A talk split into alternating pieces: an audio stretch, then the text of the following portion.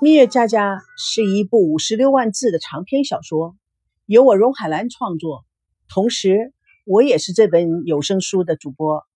很高兴与各位亲爱的朋友空中见。今天我将告诉各位朋友蜜月佳佳的故事小小的过程，以后将会是大大的发展。蜜月佳佳的故事缘起于赵家，男大当婚，女大当嫁。原本就是天大喜事，却因而引发了一个埋藏在家里多年的故事，爆发出一连串令人惊讶的事件。故事发生于两千零八年的北京，八零后的赵熙今年二十五岁，天性善良憨厚，出生于知识分子家庭，具有领导的能力，是个简单而朴素的人。他骄纵任性的女朋友。二十四岁的富二代孙娜，靓丽自信，才华出众，两人爱情成熟，决定步入婚姻殿堂。孙娜的父亲，房地产大亨孙振，为了彰显财富，把两个人的婚礼定为商场竞争的炫耀手段，故而从婚礼的筹备、新家的装修、蜜月地点的选择，都是精心打造。而且不计成本，赵家的意思是简单而有格调，结果是两家难达成一致，造成两家争吵不休，恶语伤人。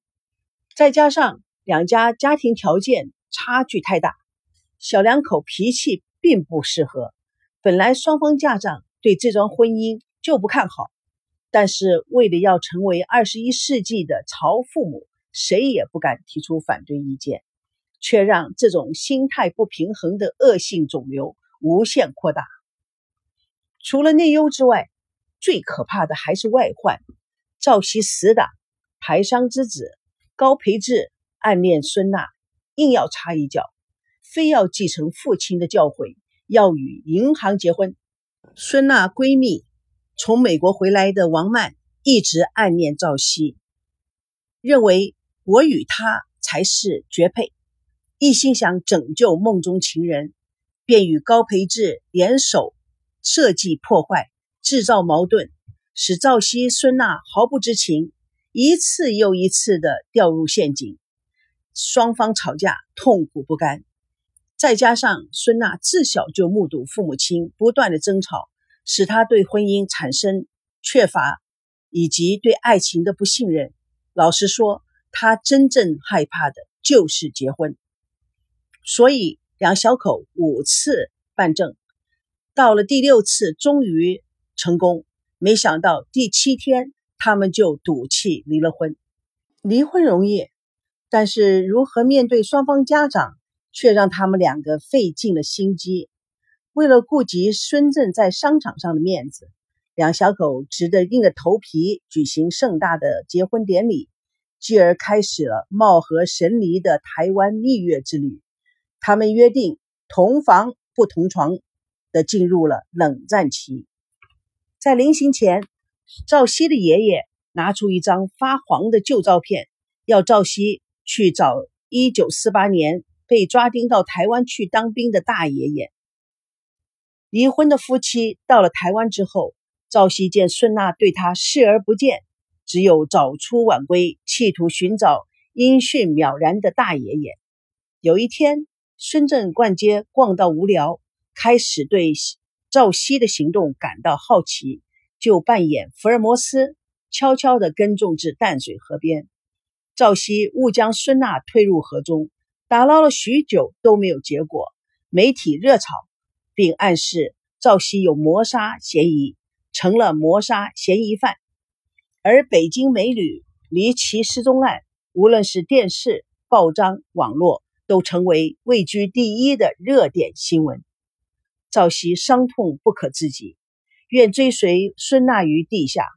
其实，孙娜早就被台湾女子吴梦玲救起。吴梦玲五年以前被丈夫抛弃，对男人恨之入骨。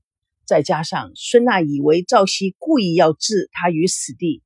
饱含恨意，隐藏无家，不肯出面向媒体报告他活着的真相。直到他看到电视节目中赵熙寻找他所付出的努力，他终于明白爱人的苦心。飞奔至现场，两人冰释前嫌，他俩的浪漫故事更传遍了两岸三地大街小巷。台湾娱乐圈知名的制片人，二十七岁的钻石王老五赵维康，看到电视报道，觉得孙娜无论形象还是纯北京腔都大有卖点。商业头脑灵光的赵维康立刻策划《北京人看台湾》的旅游行脚栏目，几经波折，得到了孙娜的同意。孙娜却指定赵熙为他的经纪人。赵熙为孙娜发展也尽心尽力，更借凭着自己独特的艺术视角和法律的强项，在栏目中受到了重视。阴差阳错中，赵熙的寻亲秘密也爆发了。没想到赵维康将其寻亲之旅化为商业亮点，趁着去各地访问台湾名胜景点、人文民俗外，加上了采访老兵许多鲜为人知的感人故事，并成立了两岸寻亲办事处，通过影视、网络传播的方式，做一个互动的寻亲平台，成就了许多好事。赵维康的妹妹赵美娇正是即墨的十七岁的尴尬年龄，她可是对老实的赵熙一见钟情，主动进攻，使四人的关系进入了微妙期。更为媒体狗仔队大肆追踪，使北京家人暴跳如雷，使王曼、高培志认为有机可乘。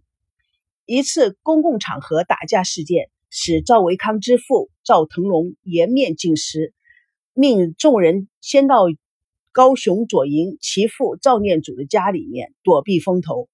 剧组整装南下，一路采访皮影戏、歌仔戏、皮雕。骆驼等老的艺术家，同时也访问各类民间小吃。节目播出效果惊人，也平息媒体一些小道消息的热度。但赵维康对孙娜却出现了从未有的激情，他想控制，却流露不能自己，因为这个女生太像他一生的最爱——死去的女友珍珍。赵爷爷家。使他们了解了台湾军眷生活状况，同时孙娜也访问了少小离家老大归，明月千里思故乡的外省老兵，留下了许多感人肺腑的故事。